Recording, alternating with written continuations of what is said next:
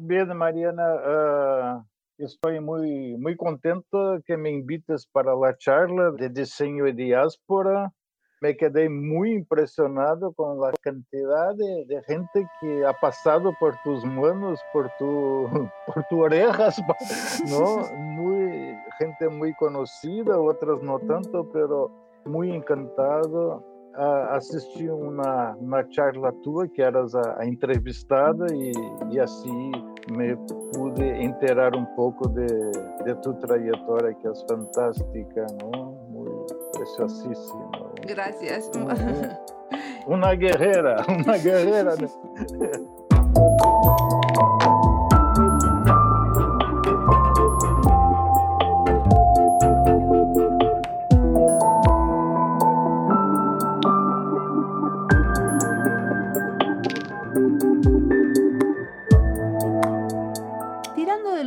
enredamos nosotras mismas, llegué al entrevistado de hoy. En un episodio, cuando pregunté qué te inspira, alguien me dijo que estaba leyendo el libro de Fernando Fuao sobre collage. Y ahí nomás me dio curiosidad, porque Fernando es un arquitecto trabajando e investigando sobre el collage. Para él, la arquitectura es collage y a la vez usa el collage como una manera de pensar la arquitectura. ¿Qué implica esto de usar nuevos métodos? ¿Hacia dónde nos llevan? ¿Qué podemos descubrir intersectando los cómo y las maneras de hacer y haciendo de manera diferente? Fernando dice que usar el collage es empezar a crear cosas a partir de otro pensamiento no muy lógico. Es una forma de liberación. Mi nombre es Mariana Salgado, esto es Diseño y Diáspora.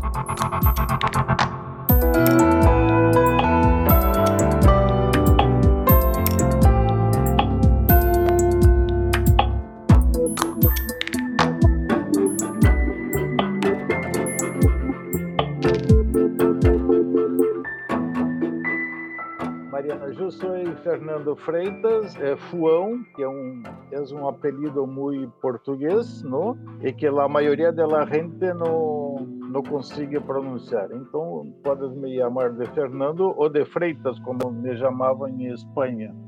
E sou professor, imparto classes em la Universidade Federal do Rio Grande do Sul, que está ao sul do sul do Brasil, cerca de, de Montevideo, Buenos Aires, pues y ahí a veces que tenemos una, una relación un poco más próxima con, con la lengua, ¿no? Perdón, por, voy a hablar un poco de, en portuñol porque mi español, aunque tenha vivido em Espanha, nunca é perfeito e, e hace muito tempo então, às vezes creemos que estamos falando em espanhol e estamos falando em português. outras vezes é o, outras vezes é ao revés. Pensamos que, que estou às vezes falando em português e falo algumas coisas em espanhol e as pessoas aqui de Brasil me miram com uma cara um pouco suspeita. e passa uh, lo mismo ah. com tus textos. Eu estava leyendo tus textos y, y hay veces no me doy cuenta en qué lenguaje estoy leyendo me olvido. a menos que aparezca una palabra que no entiendo, entonces ahí digo, ah, esto.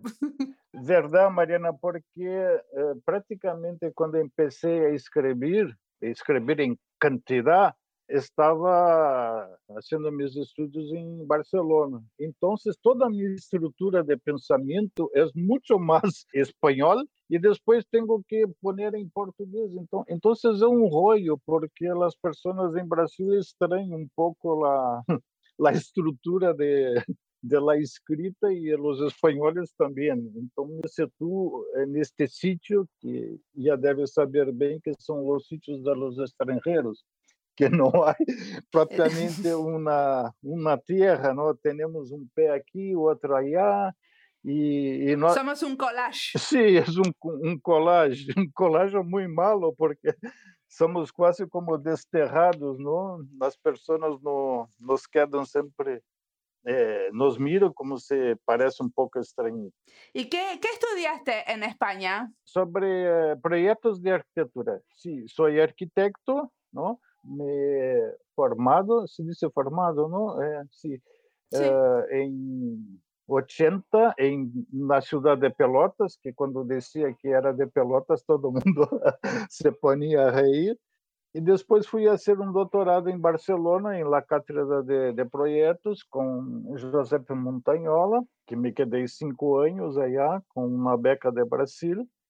E ha sido um tempo muito bueno, porque Barcelona, em 87, 86, 87, havia sido escorrida para as Olimpíadas. Então, começou todo esse processo de renovação de Barcelona e tive a oportunidade, a sorte de, de mirar, de ver, de viver este renascer de Barcelona eh, para a para a mídia, não para o turismo. E isso me pareceu muito bem. E que investigaste em tu doutorado? Eu investigado sobre projetos de arquitetura, pero muito relacionado com o collage. Eu fazia muitas muitos collages em Brasil antes de ir a Barcelona e havia proposto uma temática para a tese e quando eu cheguei aí percebi, pô, e por que não, o Fernando, por que não hablas de, coisa que te mais gusta, que é de colagem? Então, he cambiado todo toda a história de la proposta original e, e fiz uma relação da arquitetura com colagem. E tinha muita proximidade com o surrealismo e todas essas coisas. E qual é a relação com a arquitetura e o collage? Sí. ¿Usas os collages para fazer tu tarefa proyectual? Sí, às vezes sí, às vezes não. Como lo, lo sabéis, el collage es la, la arte, ¿no? De, de recortar coisas pegar e poner em outro em outro contexto, pero quando haces o deslocamento de uma figura, de alguma coisa que tem um significado em um contexto original, e tu lo diriges para poner em outro, lo cambia o significado, o sentido. Então, como eu trabalhava muito e, e nesta época estava muito de moda a questão toda da semiótica e da e da linguagem, não era total. Anos 80, 90, eh, todos falavam de Paul Ricoeur, eh, começava Deleuze, Derrida e a, a questão toda da estética da recepção. Então, comecei a eh, já havia observado que muitas coisas de arquitetura empleavam o princípio de collage, esta coisa de, de sair de um de um sítio e ir para outro. E em la pós-modernidade, muitos arquitetos praticavam isto, como James Stirling, uh, Roberto Venturi, uh, Scarpa, incluso Gaudí, que é um Gaudí, Jujol, não essas coisas que não são muito reconhecidas. Então, lo hizo uma espécie de, de gramática de, de colagem para a arquitetura, observando alguns casos, e esta tese não ha sido muito bem, he tenido uma banca muito favorável, que era do filósofo Simon Marchand Fils, eh, Kettlers, que está jubilado já, pero no Brasil e aún segue muito esta coisa del colagem se queda muito estranha. Pero quando volvi a Brasil, eh, de pronto me fui a começar a dar classes e orientar eh, doutorados e mestrados e, e, observei que muita gente le gostava do collage e de arquitetura, não? E se produziu muitas tecinas, teses e dissertações sobre arquitetura e collage. E basicamente é isto, não? É a, a ideia de transladar de um sítio para outro. Há um exemplo muito clássico, um pouco erudito, pero é que o arquiteto Palladio construiu muitos prédios em la ciudad de Vicença e alguns não não han sido construídos, outros sim. E Canaletto, o pintor que ele encantava Palladio, vai a, a montar paisagens, as panorâmicas de Venécia, incluindo prédios de Palladio que não existiam em, em Veneza, não? Então já já há todo este juego de deslocamento de, de las coisas de um, um sítio para outro. Depois há um famoso arquiteto que é Aldo Rossi, que vai a ser edifícios em formas de cafeteira, ou seja, toma temas de del cotidiano, de los objetos do cotidiano e lo transformas em coisas grandes. E, además, também há o célebre caso, o famoso caso de Le Corbusier, não? que são os famosos pilotis de los edifícios, não? que se põem arriba sobre palitos. Las columnas, a, sí. Sí, las colunas, ¿no? que vai a, a, a, tomar esta ideia das alas de, de los aeroplanos do início do siglo. Depois vai a ser lá, vai conceber a famosa unidade de que vai tomar como modelo um famoso transatlântico não? para organizar todo. Então, as ideias elas não não surgem de nada, elas estão sempre saindo um pouco de um sítio, indo para outra. E hoje, minha prática profissional é, é praticamente da docência, não? como maestro. E as coisas que eu hago, às vezes, de construção, não tem quase nada de, de colagem. né? São coisas muito práticas, pragmáticas, utilitárias e não, não penso muito. Pero minha estrutura mental sempre está em en el collage, pensando como las influencias. Eh, sí, todo mi pensamiento es un pensamiento collage, de, de buscar analogias e coisas. As pessoas não, não miram, pero eu quando miro uma coisa já estou vendo outra e é muito divertido, não? Que tenho um cérebro muito muito raro. Claro, pero de alguna manera también tu práctica te fue dando eso, ¿no? Ejercitando el músculo de la imaginación analógica, si se puede decir algo así. Perfecto, perfecto, Mariana, justo isso, ¿no? Que es una práctica que cuando empiezas ya estás contaminado, ¿no? De endorfinas y cloroquinas y no sé qué más para el pensamiento analógico. Vos hablas del collage temporal. ¿Qué sería el collage temporal? Toda a colagem é uma colagem temporal porque você pega duas imagens de revistas distintas, uma dos anos 70 e outra dos anos 30. E quando junto estas duas imagens, estou trabalhando não só com figuras distintas, mas com tempos distintos, não? Isto não passa com um, uma tela, um quadro, porque o pintor lo hace tudo num instante solo. E com o collage, sim, nos mesclamos não somente objetos, coisas distintas, pero tempos distintos em um mesmo tempo. É quase um paradoxo, não? E é muito interessante isto, não? Pensar que você pega uma fotografia de tus antepassados e, e põe do lado de, de alguma coisa muito atual, já tens todo não somente uma questão de de figuração, mas uma questão de tempo que as pessoas observam que a fotografia é de um contexto muito antigo e exposto agora. É como as coisas pudessem viajar no tempo, ¿comprendes? De alguna manera entiendo que vos usaste el collage para analizar los trabajos de algunos arquitectos, pero también usas el collage para como despertar la imaginación de tus alumnos, para que aparezcan cosas nuevas en el trabajo proyectual? Sí, sí, perfecto, Mariana. Justo esto. Hacía muchos cursos sobre arquitectura collage para uh, empezar a, a, criar coisas a partir de um outro procedimento não muito lógico, porque já sabemos que a questão do surrealismo eh, privilegia muito o inconsciente, não? para não deixar-te pensar, porque quando pensas é, é uma tragédia, muitas vezes. Então, logo muitos exercícios de colagem como uma forma de liberação, em que os alunos não podem pensar como componer as imagens que recortam. Lo ponem o mais rápido possível. Tem dois, três minutos para que o inconsciente trabalhe e o consciente se quede nulo.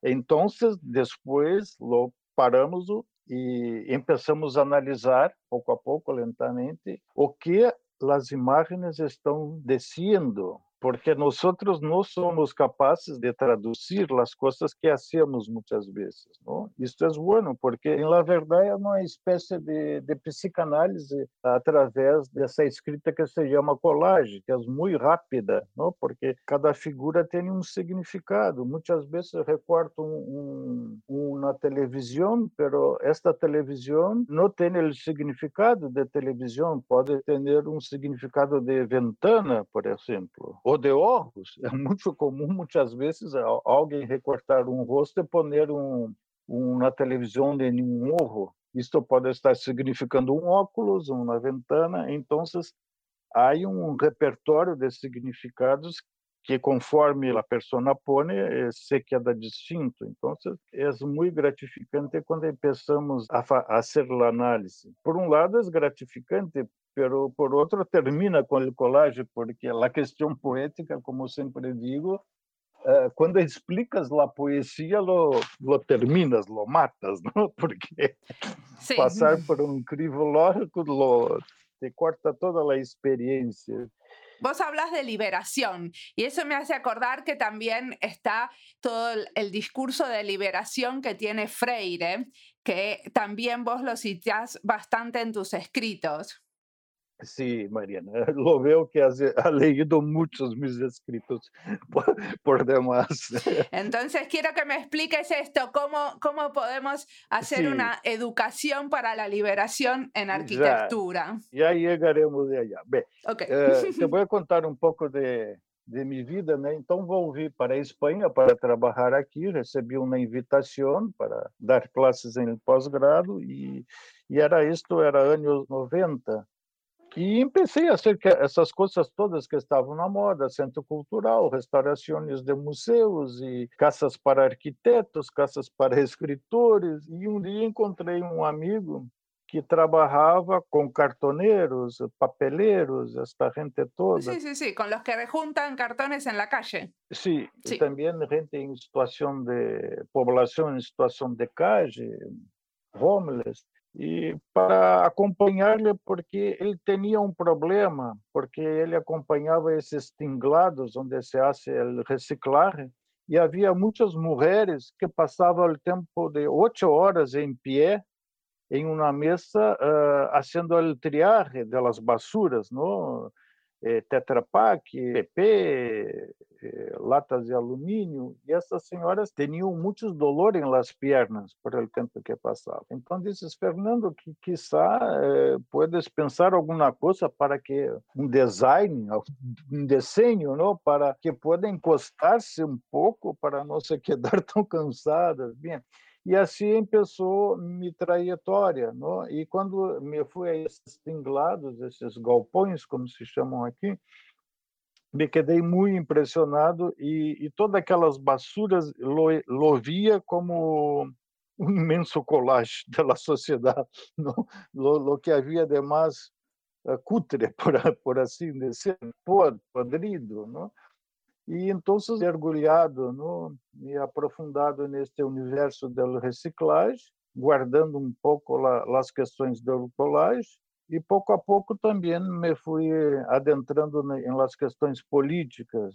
Né? Vivi na década de 70 na universidade muitas questões políticas, incluso de Paulo Freire, pero parece que a partir dos anos 80 e 90, e é verdade, ha havido um processo de ascensão do neoliberalismo em todo o mundo, que incluso dentro da arquitetura, que todas as questões políticas que reivindicávamos ha passado para um plano muito formal da arquitetura. Se dava muito, muito valor, muita importância à forma da arquitetura e não mais as questões de, de substância, de essência. As pessoas estavam mais preocupadas em como vou escrever, de que modo esta escrita se quedará mais poética ou mais convincente do que escrever as coisas que eram fundamentais para a arquitetura. Não? Isso eu penso que passou em muitas das áreas, e eu creio que na área de desenho também, então, comecei a trabalhar com essas pessoas todas, que ha sido um grande aprendizagem, e, e sigo trabalhando. Não? E é claro, não? eu tive que volver a Paulo Freire. E junto com Paulo Freire, que é o grande pensador, né? eu penso que em Brasil temos um grande pensador universal, um filósofo, mas em Brasil não valoramos o que temos. É uma coisa incrível, assim como em América do Sul temos pensadores fantásticos como como do céu, Quirrano, e não, não, não valoramos. Estamos, me queda muito, às vezes, muito, muito bravo quando os alunos empiezo a estudiar mucho los franceses. ¿Qué cosas de Paulo Freire te parece que tenemos que prestar más atención los diseñadores y los arquitectos?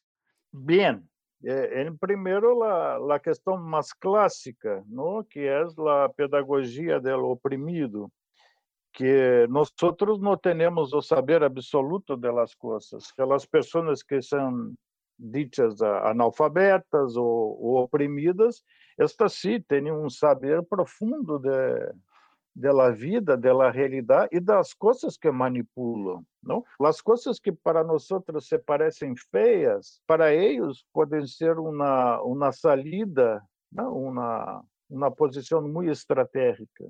E además temos conceitos que estão extremamente colonizados não? por toda a nossa estrutura de pensar é uma estrutura de pensar europeu. O que podemos fazer com isso? Não sei, é como Sartre dizia, não importa o que isso essa hora, não. O importa é o que o que desde agora podes fazer contigo mesmo. Então, eu a cada dia estou me fazendo um apagamento, Mariana. Me apago de todos os valores, incluso os estéticos, não? para buscar outros caminhos, aprender esta estética que é muito da gente da calle, da pobreza, que inclui a questão do collage mesmo, do mosaico, que as coisas nada se põe fora, tudo se aproveita. E porque uma filha está com uma perna rota, não vou echar em la calle, não vou a, a poner um palo e, e poner um par de de parafusos ou coisas assim para remendá-la. Então, todas essas coisas, quando me dei conta, todas tinham na do colagem. Não? Se não tenho uma pata de, de para a cilha, vou a correr um, um ferrito que está em outro lado. Não? Alguma coisa sempre serve para outra. E também a questão muito das políticas não? identitárias que estão, estão de moda e muito justificadas. E empecei a mirar que a colagem era uma coisa muito parecida de como lidar essas coisas e não torná-las massas, né? Porque hasta uh, a década de 80, uh, o conceito de massa era, era, era fundamental para os marxistas. Né? Depois, Antônio Negri e com toda a sua sabedoria vai poner no nos não interessa mais a questão da massa. O que temos hoje é uma multitude, ou seja, um, misto, um tutti-frutti de diversos pensamentos, de diversos movimentos sociais, identitários. Isso é muito difícil, não? Como organizar essas coisas. Pero ¿por qué para vos el collage es una manera de llegar a las cosas? ¿A qué cosa llegamos con el collage? Que el collage es la arte de juntar las diferencias, pero sem cambiar as diferenças, não? As coisas estão juntas, pero cada coisa é identificável como cada coisa, embora todas essas coisas estejam a serviço de uma coisa comum. E isso é um pouco também a arte do mosaico, não? Que se junta muitas peças de distintos tamanhos, de colores e, e vão se acomodando. Então, eu pensei que o collage não é somente a técnica artística, pero é um, um processo mental, como falávamos, não, não só de encontrar analogias, mas pero também de acomodar situações políticas. O collage também, porque nós devemos estar muito atentos que o pensamento político também é atravessado por um pensamento ético, estético e poético, não? onde se refutam muitas coisas e, e, e principalmente em bases a questão do direito, não? o direito romano e, e, todas essas coisas. Isso estão argumentadas dentro de uma lógica da razão. Também deste, dentro deste tempo he leído muito eh, Emmanuel Levinas e Jacques Derrida com a questão do acolhimento, né, hospitalidade, a, a, a, eu nunca sei dizer em espanhol acolhimento, sempre tenho medo de, pronunciar mal. E Sí, pero acoger es un verbo en español. Sí, acoger. Sí. E encontrava sempre relação esta de uma coisa tem, tem que acorrer a outra, que essas imagens de colagem sempre acorriam uma outra imagem. É, é como recortar uma figura de fundo, um paisagem, uma sala em uma vista de uma sala interior ou de uma montanha, e esta imagem vai a, a, a hospedar muitos outros recortes, fragmentos para poner el collage. Es como una manera de, o sea, cuando vos hablabas, por ejemplo, de el collage es una manera de hacer política. Y a mí me hace acordar, por lo menos en Argentina se habla mucho de la brecha, ¿no? Porque es como de, algunos están de un lado de la política, sobre todo de la política partidaria, y otros están del otro, y hay como muy poco diálogo. De alguna manera, esto del collage es poner cosas bien diferentes en diálogo. Sí, e este é um arte, é um arte como fazer estas coisas, não? Que eu creio que empieza eh, desde a formação de los grupos e das organizações sociais, incluso partidárias. Eh, é um trabalho incrível de renovação. Pero também me refiro muito ao collage eh, como arte política, não? de los carteles, de las, de las calles, o trabalho o trabalho de Leon Ferrari, por exemplo, em Argentina é fantástico, não? É fantástico, e, sim. E muitos outros.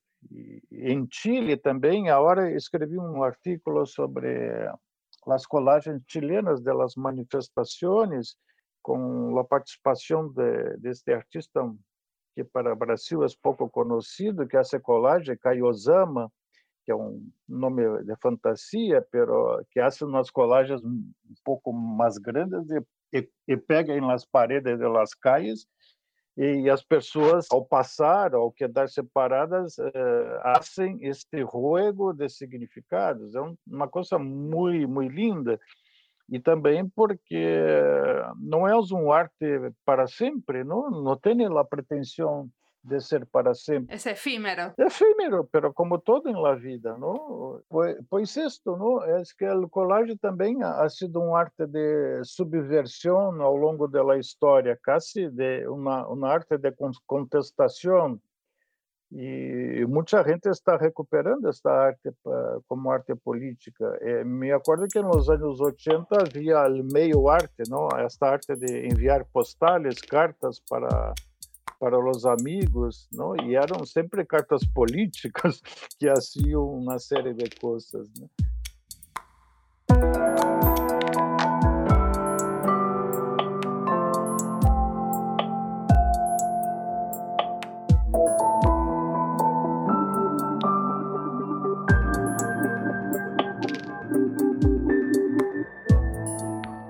Entrevista es parte de las listas Arquitectura para el Cambio, España y Diseño, Brasil y Diseño y Educación en Diseño. En esta última lista, compilo las entrevistas a educadores en diseño o arquitectura que nos cuentan sus estrategias en la enseñanza.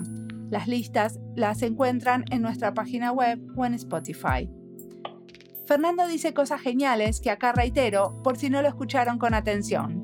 El collage no es solo la técnica artística, es un proceso mental, no solo de encontrar analogías, sino de acomodar situaciones políticas. Cuando necesitamos cada día más imaginación para poder acomodarnos a las situaciones que vivimos y en las que trabajamos, usar técnicas de creatividad como el collage es una posición política. No es solo una manera simpática y creativa, sino un pensamiento ético y estético para resolver situaciones. Es un posicionamiento, Ninguna metodología es anodina o neutral, es una manera de entender el mundo, de tratar de interpretarlo y como tal está cargada de sentido. Sigamos aprendiendo de Fernando, que tiene mucho para contarnos.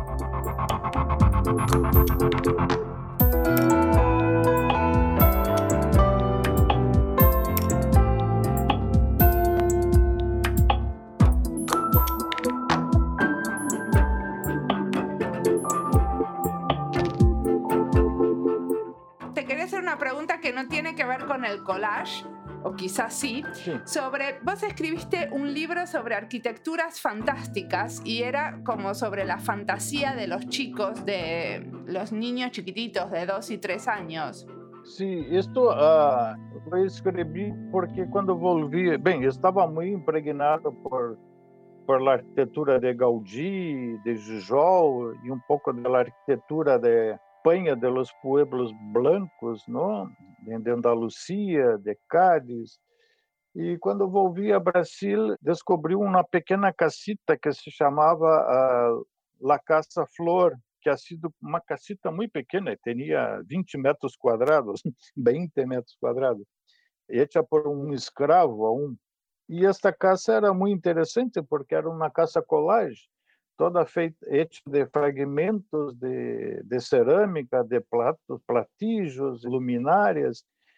Então, conheci uma pessoa muito muito querida que se chama Amélia Zaluar, que fazia todo o trabalho de proteção e buscava ser o tombamento histórico da casa. E acabou que resolvi fazer um pequeno livro. A verdade não era um livro, era um, um seminário onde se apresentaria algumas coisas de arquiteturas fantásticas no mundo e para privilegiar a, a Casa Flor, dar, dar conhecimento à Casa Flor. Pero ha sido um, um momento muito particular e pelo livro esse parece que circulou muito, as pessoas têm muito interesse em arquitetura fantástica, Gaudí, Cheval, el, cartero Fernando Cheval. ¿Pero no era algo que tenía que ver con los niños? Sí, es posible, es posible porque hay un artículo que habla de la gramática de la fantasía de Gianni Rodari, o quizá lo, lo hablo esto en otro artículo, y, porque las cosas están mezcladas en los textos. Sí, era un, uma coisa que de Gianni Rodari, que é um italiano professor, que fazia eh, é um com os ninhos a partir de, de coisas surreais, não? E este livro foi prestado e nunca me devolveram e agora não consigo encontrar nem na rede. E se chama La Gramática de la Fantasia e é de uma poesia incrível. Lo recomiendo a todos. Bueno, pero Jenny Rodari tiene muchos eh, cuentos para chicos. Yo me acuerdo que, por ejemplo, yo tenía uno que era cuentos para contar por teléfono. Y esto estaba escrito hace muchísimos años antes que los papás estuviéramos mucho online con nuestros hijos. Entonces eh, eran como muy lindos porque eran como de media página cada uno y súper como imaginativos. Sim, eram pequenos contos, não? que eh, os ninhos transformavam em juegos, coisas desse tipo. E é, e é, incrível, porque os contos de Rodari eram coisas surrealistas todas, não? Porque, como te pode dizer, um, na carrita se transfigurava em um elefante. e isto que é o mágico das coisas, não? De como nós podemos mirar, ver coisas em outras coisas. ¿Pero hiciste algo que tenga que ver con el trabajo de arquitectura y los niños? No me quedó claro. No, no, es que nunca he trabajado con los niños uh, en arquitectura. Me gustaría muchísimo. No sé por qué el libro este de arquitecturas fantásticas, yo lo encontré que era algo que tenía que ver con eso, pero bueno, puede ser que haya leído es lo que no era. Bem, no lo sé, Mariana, es porque hace casi 30 años, yo también voy, voy a mirar aquí, pero no me acuerdo mucho. Sim, ah, sim, havia, havia um artículo que era sobre dibujos, não? histórias em quadrinhos, arquiteturas dibujadas. Eh. Decime, e en este momento, ¿en qué proyectos estás? Bien, yo andé por todos los proyectos, 1, 2, 3, 4, 5, 6, 7, 8, 9, pero hace mucho tiempo resolví quedarme no inicio a, ponerme junto com os mais jovens, não? É que o processo pedagógico é terrível, Mariana, porque, na verdade, eh, todos nós, quando entramos em uma faculdade, uma escola, tudo que fazem nós é nos formatar, não? formar. Por isso se chama em Brasil formação, não? é que nos põem na forma. Esta forma, é, incluso, é corporal, não? Incluso é, é o modo de caminhar, eh, se miras o caminhar de um, advogado, de um de um médico, é distinto de um caminhar de um, de um arquiteto, de um operário da construção civil ou de um corpo mais livre de um morador de calle. Veja que este processo é um processo corporal. Agora, se, se, se chega ao corpo, ao corpo, imagínate o que não fazem com nossa cabeça. não? Então, quando no final do curso, todos os ninhos já não são tão ninhos assim e já estão formados com suas mentes pré-concretadas, com hormigão, com tudo cúbico, quadrado. A questão do arte já não tem muita importância em arquitetura. Então, o que hacemos é o Freire, né, de dar autonomia para o aluno pensar, decidir as coisas, decidir o que quer ser em projeto, não? a partir de um, de um determinado contexto, organizar o cronograma, e todo é a partir de uma horizontalidade incrível. E assim já quatro anos, cinco, seis, seis anos que estamos trabalhando com uma ocupação, não? uma ocupa, se chama Casa Roça. E os, e os alunos lhe encantam trabalhar fazendo projetos, mas pero não hacemos somente projetos, nós hacemos a, a construção e a reforma de, de la casa com coisas que, eh, com mosaicos, com aberturas à guarda ao mataclarque, abrindo agorreiros, coisas que dentro da academia não teria espaço, não? Então, a eles lhe encanta fazer estas coisas, plegar, pegar mosaicos, arreglar o piso, la, o techo, pintar as paredes e todo isso. E vive alguém na Casa Rosa? Sim, sim, sim, vivem, sim, vivem. E é uma, uma ocupação, pero não com muita gente, é um, é um, um prédio, um edifício de dois andares, que tem quase 700 metros quadrados, é muito grande. E agora é um centro cultural e social de formação pedagógica para moradores de rua, hacemos cinema para os ninhos. Então, você tem uma série de atividades, café para os moradores de rua, atividades de hip hop, um pouco isso. Não? Genial. E é um, uma luta, sim, porque para ser todo, arreglar todas essas coisas em uma casa gigantesca, é, necessitamos dinheiro. Então, os alunos vão à cata de dinheiro para comprar um quatro tábuas para o piso, fazem rifas, não? vaquinhas, como se chama em Brasil, vendem postales, vendem sua madre, sua abuela, vendem todo para conseguir dinheiro, é muito pouco dinheiro. Então, fazemos quase tudo com, com nada, e este nada é, é muito gratificante. Por exemplo, é uma casa muito antiga, e as paredes da casa foram pintadas porque uma casa de 1910 ou 15 por aí durante este tempo todo uh, ha sido uma delegacia de polícia, uma sede para ninhos infratores, ha sido uma série de coisas. Então, ha, ha tenido muitas reformas nesta casa. Não?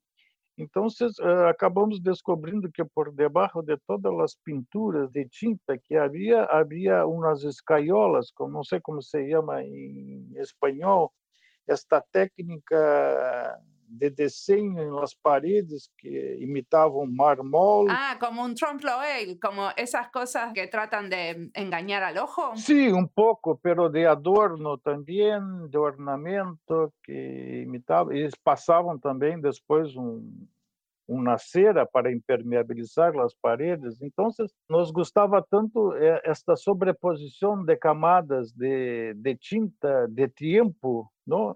Que íamos raspando como se fora um, um decolagem. Um decolagem é isso, como uma expressão de Jericó, né, que quando se põe muitos cartéis em la, las paredes de, de la calle, o tempo vai vai quitando uns, então você tem uma sobreposição de camadas.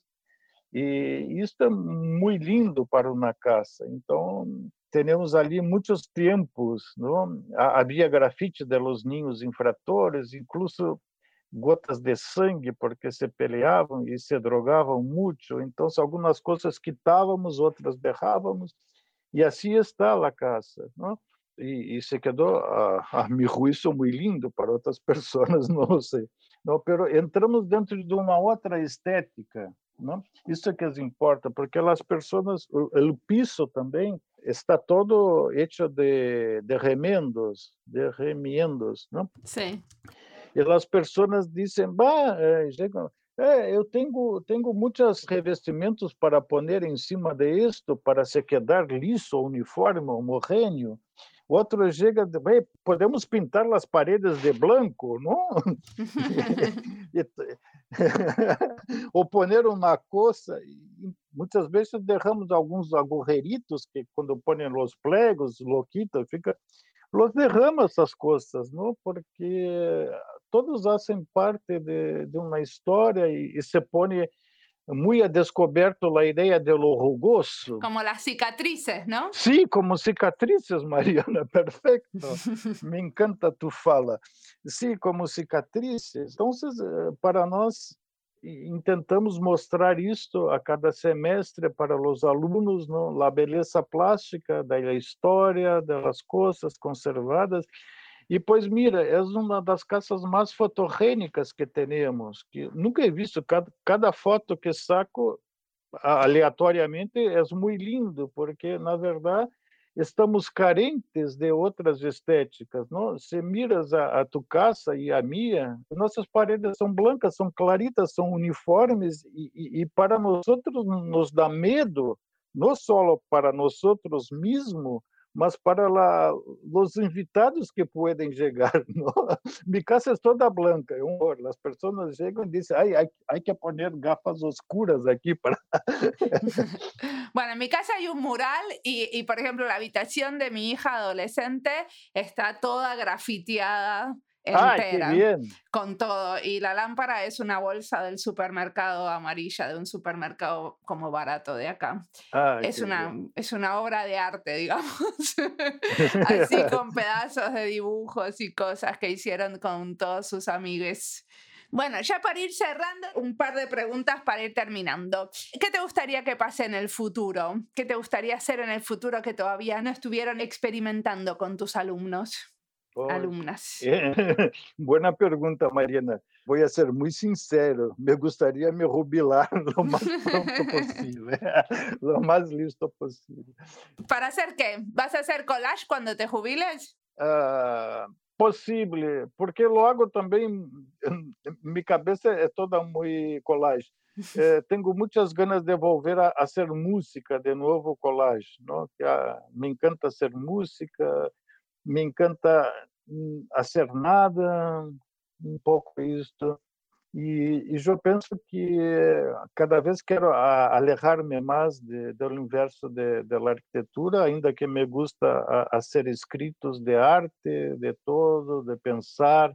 É que penso que tudo que tinha para criticar de arquitetura, ela já lo he criticado. Esta crítica já, já tem para 10, 15, 20 anos. Né? Isso é, que é bom é isso, né? Que livros que escrevimos há 30 anos, a um seguir sendo de moda, como arquiteturas fantásticas, coisas desse tipo. Né? Para a academia, incluso se lê a um Hegel, se lê Platão, se lê todos, né? as coisas seguem. Né? Isso é muito, é muito curioso, porque parece que andamos e as coisas não cambiam. E na nossa própria existência é isto, não? Esse interminável questionamento das coisas. Sim, para para para os últimos anos sim tinha ganas, é que se tem muita dificuldade, Mariana, em la universidade. A universidade, é, como sabes, é uma coisa muito muito acadêmica, muito engessada, como se diz em Brasil, muito dura, nada cambia, não? E graças à política esta de, de cotas em la universidade, de los negros, de los indígenas, esta gente que estava de fora ingressa dentro da universidade e empieza a demandar coisas, a demandar conhecimentos novos, não? E isto é que me encanta. Então, eu creio que a luta dos estudantes cada vez mais é uma luta, uma e dos professores também é uma luta política porque o que necessitamos é mudar a mentalidade dos professores. Es que são muito viejos, muito viejos. Há gente que tem 300 anos, 400, allá, se movem como múmias. Sim, verdade? Se movem como múmias, pensam como, como estátuas gregas. E incluso reveram Paládio, Alberti, todas essas coisas, né? Vivem fazendo pesquisas deste tipo, gastando dinheiro, nada contra a história.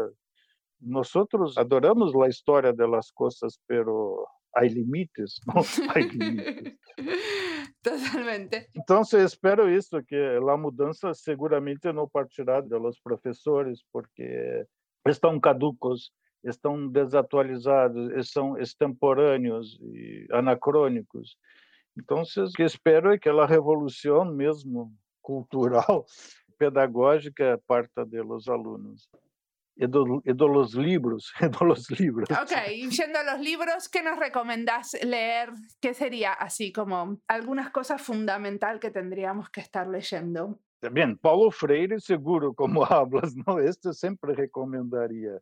E leído muito uh, Jacques Derrida, de la hospitalidade, é fantástico, é um pequeno librito e é muito político porque o acolhimento não é uma questão turística, é uma questão ética de, lo, de los pueblos, no? judíos, árabes, todos. Então é uma outra política. Perfecto. Um pouco de cada coisa. Bueno, muchísimas gracias por la entrevista. Yeah, eu que agradeço, Mariana. Seguimos em contato, então.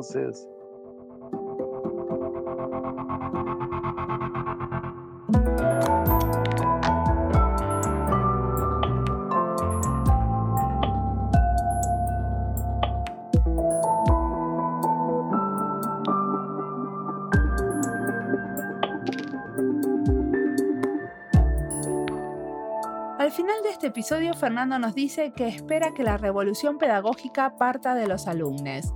La diversificación de alumnos por las cuotas que existen en las universidades permiten a algunas minorías estudiar y eso hace a la universidad un espacio más diverso. Y es a partir de esta diversidad que tendremos una educación en diseño y arquitectura más amplia. También creo que lo que pasa en los ámbitos de la actualización profesional, como los cursos online, los grupos de lecturas, las comunidades de pares, los colectivos y los podcasts, merecen una mirada con atención. Porque no toda la enseñanza en diseño sucede en las universidades y cada vez se están abriendo espacios de debate del cual los diseñadoras somos parte. Y encima, y cada vez estos espacios son transdisciplinarios y no nos quedamos mirándonos el ombligo, aunque siempre nos haya gustado mucho revolver en nuestras maneras de hacer. Hay muchas maneras de estar actualizados y con una atención constante a nuestra práctica profesional. Cada una elige la suya, supongo que escuchar este podcast es parte de la tuya, por eso llegaste al final de este episodio. Para mí esto de escuchar a otros como Fernando es siempre una inspiración. No voy a leer todo lo que recomiendan, pero me siento más actualizada si sé qué quiero leer, aunque no tenga tiempo de leer todo lo que quiero o de escuchar todo lo que me recomiendan. Pero tener una buena lista de recomendaciones, una lista de ganas, me mantiene motivada, con ganas de seguir aprendiendo diseño. ¿Cómo se motivan ustedes? ¿Tienen una lista de cosas que les gustaría leer? ¿Una lista de deseos?